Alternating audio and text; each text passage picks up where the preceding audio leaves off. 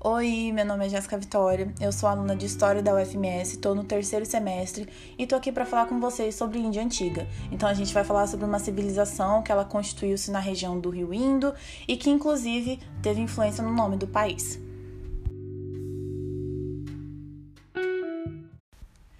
Então, para fins de irrigação, o rio Indo ele tem mantido canais de ligação com outras regiões desde o início da sua civilização.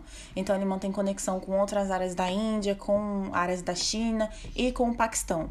E a importância desse rio, ele caracteriza-se na agricultura e no comércio.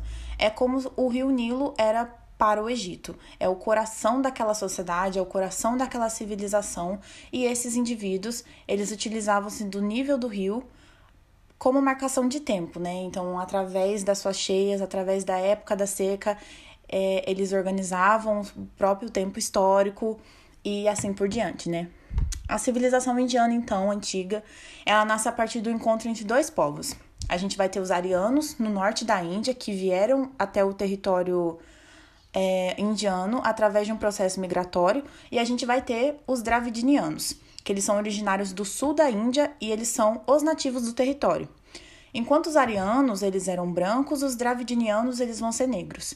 Esse encontro ele vai ser marcado por conflitos que vai resultar numa relação que não é pacífica e prova disso é a conquista que os, os povos arianos eles promovem e eles são responsáveis por dominar esses, os nativos do território. Uma das primeiras civilizações do mundo floresceu na região do Vale do Rio Indo. Então a mesma ela foi responsável por, ela foi responsável por deixar restos arqueológicos que diziam muito sobre a religião ali praticada. Os povos arianos, eles invadiram e ocuparam esse território.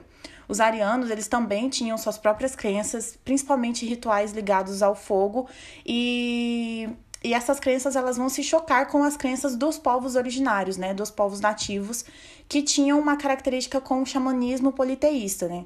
E essa mesma característica, né, de politeísmo, ela vai ser muito importante na influência na organização social posteriormente, né? A gente vai ver isso no hinduísmo. Mas aqui agora vamos falar sobre a organização dessas civilizações. Então, as maiores cidades do Vale do Rio Indo, elas foram Arapá e Mohenjo-daro.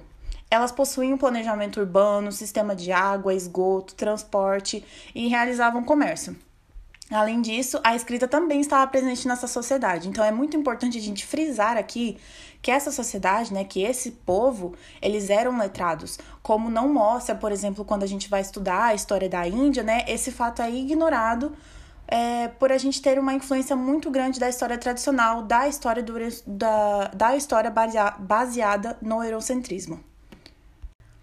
Então, quem vai usufruir né, dessa prática da escrita? É, vai ser uma classe sacerdotal, que vai ser responsável por monopolizar os, rito, os ritos religiosos, e eles vão se chamar Brahmanes. Vai ser, é, essa vai ser a composição da classe sacerdotal. Então, sabendo que essa civilização ela tinha uma forte cultura oral, somente depois de aperfeiçoada esses rituais que eles vão ser redigidos. Então, todo o conhecimento relativo a esses ritos, eles, tá, eles estão num grupo de livros que se chama Vedas. Então, esse conhecimento sânscrito, que aqui o sânscrito é, corresponde à língua, ao idioma antigo dos Vedas, né, que é considerado sagrado porque possui efeitos diretos sobre os deuses, sobre a alma, sobre a, sobre a natureza. Então, esses Vedas, eles vai ser uma série de conhecimentos revelados aos sábios antigos. Mas atualmente, né, não há vestígios materiais desses textos antigos e tudo que a gente sabe sobre eles é através da pesquisa filológica, né, através do estudo da língua. Então, como que vai fazer, como que se faz essa pesquisa, né?